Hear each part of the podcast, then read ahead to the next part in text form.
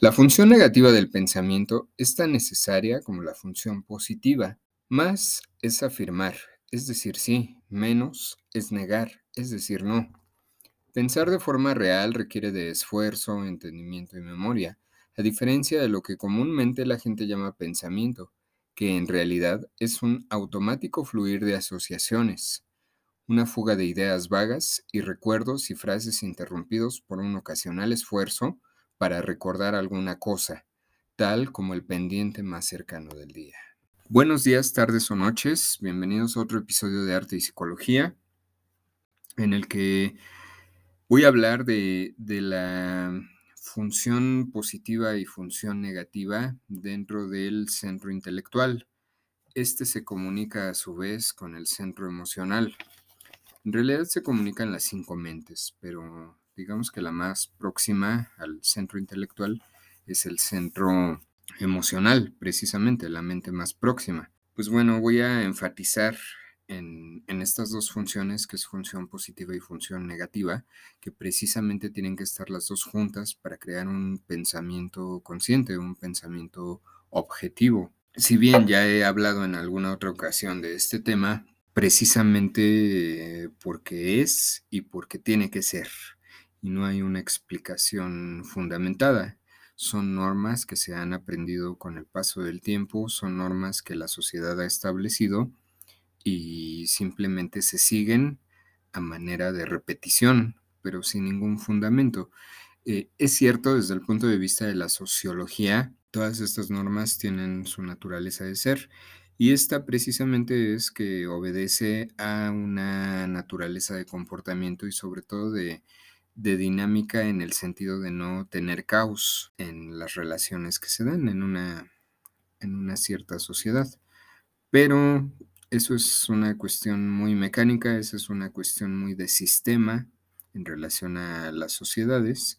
Y aquí en este conocimiento se ve más desde el punto de vista de la conciencia Recordemos que cuarto camino, recordemos que la conciencia no es para masas, sino para individualidades.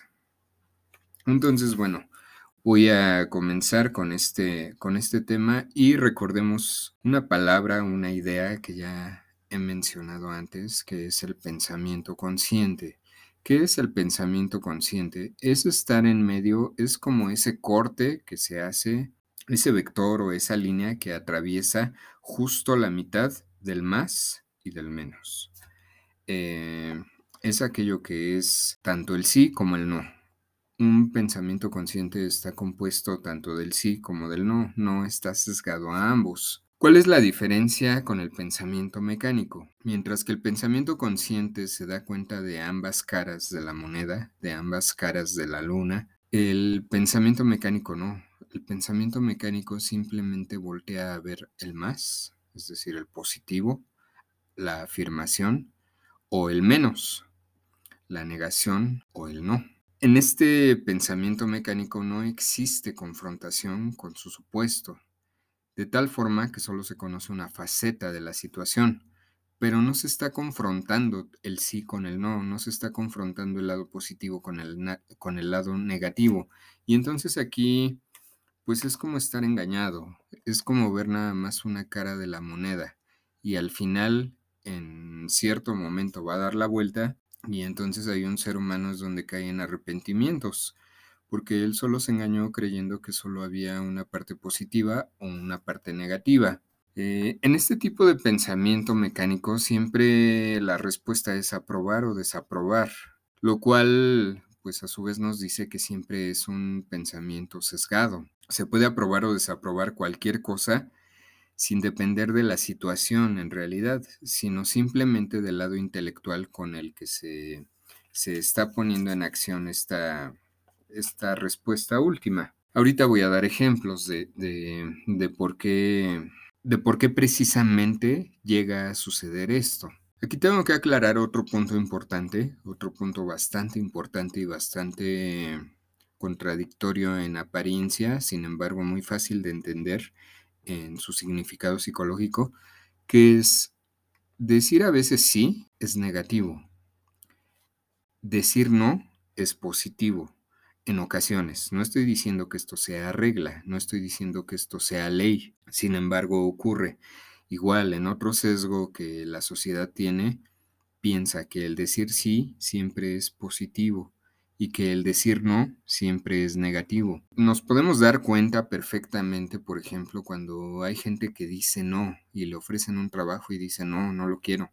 Y le llega una oportunidad de pareja y dice no. Y le llega a lo mejor una visita familiar y también dice no. Y entonces este tipo de, de personas las catalogamos en que son negativas. Y esto no necesariamente es así. Hay síes que son negativos, hay noes que son positivos, pero esto es un conocimiento detrás de, es un conocimiento más capcioso, es un conocimiento más consciente y sobre todo a una velocidad más rápida. Por eso es que a veces pareciera que sí en automático es positivo, no en automático es negativo y no es así de nuevo. Aquí voy a formular unas preguntas que, creo que pueden funcionar como ejemplo para entender esta idea de que hay sí es negativos y hay no es positivos y viceversa, ¿eh? también hay sí es positivos y no es negativos. Las preguntas son las siguientes. ¿Quieres dejar tu actual relación de pareja? ¿Quieres cambiarte de casa, vivir solo, sin tu familia? ¿Quieres cambiar de trabajo? Estas preguntas implican respuestas que pueden ser tanto con síes positivos como con noes negativos o al revés, noes positivos y síes negativos. Vamos con la primera pregunta. ¿Quieres dejar tu actual relación de pareja? Si la relación de pareja ya es un asco, si la relación de, de pareja ya no está funcionando, entonces contestar no. ¿Quieres dejar tu actual relación de pareja y esa relación de pareja ya me está pesando, ya la estoy padeciendo más allá de disfrutarla, entonces la respuesta no terminaría siendo negativa precisamente porque pues entonces me quiero quedar y entonces pues esto rompe las reglas, o sea, es como una contradicción. Quieres dejar tu actual relación de pareja y esa relación de pareja pues ya me está quitando la tranquilidad, por ejemplo, y yo digo que no la quiero dejar, entonces ese no es negativo. Yo digo sí, sí la quiero dejar, ese, ese sí es positivo. Entonces aquí en este caso pues coincide. Evidentemente coincide el sí es positivo, el no es negativo. Bajo el ejemplo que yo estoy poniendo. Vamos con la siguiente pregunta. ¿Quieres cambiarte de casa vivir solo, sin tu familia? Si mi familia me trata bien, si yo trato bien a mi familia, si convivo, si tengo una sana relación de convivencia. Y entonces yo contesto, sí, repito la pregunta para que no se olvide, ¿quieres cambiarte de casa, vivir solo, sin tu familia?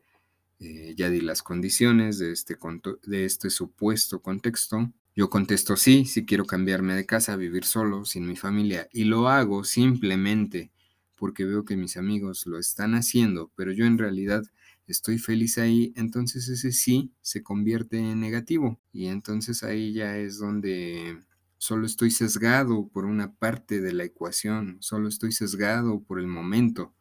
Aquí en esta pregunta, bajo las condiciones que yo puse como ejemplo, ese sí termina siendo completamente negativo. Aquí está muy claro. Un sí negativo y en la pregunta anterior un sí positivo o un no negativo coincidía. Siguiente pregunta dice, ¿quieres cambiar de trabajo? Aquí, aquí es complejo igual. Si en ese trabajo me están tratando mal, no me está yendo nada bien, yo me hago esta pregunta, ¿quieres cambiar de trabajo? Y me salgo, digamos, pero yo ya tengo una responsabilidad económica fuerte. No, no voy a poner a una persona porque si no parece una carga emocional, es decir, no voy a poner de ejemplo hijos y, demás dinámica familiar, pero yo ya tengo que pagar un departamento, no sé, tengo la, carga encima de, de, tener que pagar un coche y estoy endeudado, como se dice, hasta el cuello, pues a lo mejor en ese momento no es conveniente cambiar de trabajo. Entonces, ¿quieres cambiar de trabajo? Bajo esas condiciones yo diría no. Y ese no se convierte en un no positivo. Aquí espero que se entienda con estas preguntas que formulé como ejemplo, espero que se entienda que que no debemos de asociar tan mecánicamente el sí con ser positivo y el no con ser negativo. Me pueden preguntar a mí, ¿tú quieres ir a la feria? Y a mí no me gusta. No, pero vamos con amigos, vamos con muchas personas. Tú quieres ir a la feria, quieres subirte a la montaña rusa, a la extinta montaña rusa. Y yo termino diciendo, no, no, yo no quiero ir. Ese no, bajo esas condiciones, es un no positivo. Entonces es muy importante entender todas estas situaciones. Ahora, vamos a entrar en las razones de pensar conscientemente. Pensar conscientemente es hacer la línea en, medio de, de los síes y de los noes, del positivo y del negativo, de la afirmación y de la negación. Y estas razones de pensar conscientemente hay, pues hay dos, hay dos vertientes, razones superficiales y razones profundas a nivel psicológico. Las razones superficiales implican recompensa, elogio, insulto o castigo, pero esto es nada más a partir de lo que me dicen. Yo puedo ser súper exitoso económicamente, pues, puedo ser súper exitoso a nivel familiar, exitoso en lo social, y si nadie me lo recompensa a través de un elogio, pues entonces yo me voy a sentir mal, y eso significa que mis razones son superficiales. Lo mismo al revés. De pronto a lo mejor yo hago una acción de ayuda con la intención de recibir un elogio y recibo un insulto, entonces esto yo lo leo como castigo. Nuevamente, esta es una razón superficial, tremendamente superficial. Esto es como el estar bajo la influencia de lo que el mundo exterior me rebota. Y pues esto, si bien puede salir bien en determinado momento, también puede salir completamente equivocado a lo que yo espero no, no tiene una línea directa en relación a causa y efecto. Esto más bien es bajo el accidente, bajo decir, ah, pues intento esto, a lo mejor me encontré con alguien que sí me admira, me da una recompensa en forma de elogio y quedé súper contento. Pero a lo mejor me encuentro con alguien que no va en mi misma frecuencia y bajo ese, esa acción que yo realicé para recibir el elogio, al revés, recibo un insulto y esto lo leo yo como castigo. Esto precisamente es razones superficiales. Ahora vamos con las razones de pensar conscientemente desde el punto de vista profundas a nivel psicológico. Y esto no es otra cosa que el darse cuenta. Única y sencillamente es el darse cuenta. A continuación voy a leer un pequeño párrafo, pues precisamente acerca de, lo que es estas razones que acabo de, decir y que está perfectamente explicado. Es lo siguiente, es del libro de Gurdjieff y Ospensky. El ser humano trabaja sobre sí en la espera de una recompensa o elogio, oposición o deber, o debido a cierta clase de engreimiento u orgullo o automerecimiento, o alguna idea que se forja de sí mismo o por el honor o por tratar de gustar, o imitación, o temor, o por miedo de perder su reputación, miedo de la crítica, miedo de perder amistad, etc. Todos estos motivos no son en el ser humano mismo, pues trabaja exteriormente. Estos motivos son una serie de sustitutos para el verdadero yo en el ser humano yoes de sustitución. Ya he hablado anteriormente acerca de los yoes. Los yoes, eh, pues son ahí falsas personalidades que se activan. Son estímulo-respuesta, para decirlo muy fácil. De pronto el mundo me da un estímulo y yo respondo mecánicamente y solo reacciono y no existo. Esto es los yoes de manera muy superficial. Aquí, para, para que quede completamente claro, las razones superficiales significan trabajar externamente todo aquello que vemos con los sentidos, todo aquello que percibimos con los sentidos. Un elogio lo percibo con los oídos, un elogio lo percibo a través del lenguaje, una caricia de mi jefe en el sentido de que hay cercanía, a lo mejor la recibo a través de un elogio en forma de palabras o a través de una palmada en el hombro o a través de que de pronto me ve en la junta y a mí me saluda con un abrazo mientras que a los demás ni siquiera los voltea a ver. Estos son estímulos muy baratos, muy vanos. Precisamente son trabajar externamente, en el sentido de trabajo a nivel psicológico, pero es, es un trabajo muy mecánico. En realidad ahí no hay trabajo, ahí hay simplemente reacción. Razones superficiales tienen que ver totalmente con los sentidos, con lo que percibimos y con esas ideas que se van formando a través de la falsa personalidad, a través de lo que fuimos aprendiendo de manera infecciosa en relación a lo que se nos dijo de niños o a lo que vimos de niños por imitación. Las razones profundas a nivel psicológico son trabajar internamente, son precisamente ese despertar, esto es cómo interpretamos lo que vimos con los sentidos. Y aquí hay un tema muy interesante que es el de digerir, el de saber digerir lo que el mundo me regresa. Por ejemplo, de pronto yo tengo un buen trabajo, de pronto yo tengo cierta aceptación en algún ámbito o el negocio que emprendí tuvo una, una buena marcha, un, buen inicio hay que saberlo digerir. Saber digerir es saber entender y aterrizarlo dentro de nosotros mismos. Disfrutarlo, sí, no, no estoy diciendo que esto esté mal, pero hay que saberlo digerir. Hay gente que en cuanto le va bien, siente que puede tratar a todos los demás seres humanos con los pies, a patadas, eh, a través de insultos. Esto es no saber digerir precisamente. Las razones profundas a nivel psicológico tienen que ver con trabajar internamente, con ese despertar, con ese aterrizar de todos los sucesos, de todos los estímulos. Lo mismo al revés. Si algo no salió como yo pensaba o como yo quería que saliera, esto puede ser desde aquella relación de pareja que yo busqué y me dijeron no, aquel negocio que yo emprendí y no se dio, que el trabajo que yo busqué y nunca me hablaron, esto no significa tampoco que yo me tenga que deprimir, significa que yo lo tengo que aterrizar, yo lo tengo que digerir. A través de eso voy a entender que esto no es el fin del mundo, como tampoco el que me vaya bien es la llegada al cielo. Esto es lo importante de entender las razones, la diferencia entre las razones superficiales y las razones psicológicas profundas, precisamente. Esto es lo importante de saber cómo pensar.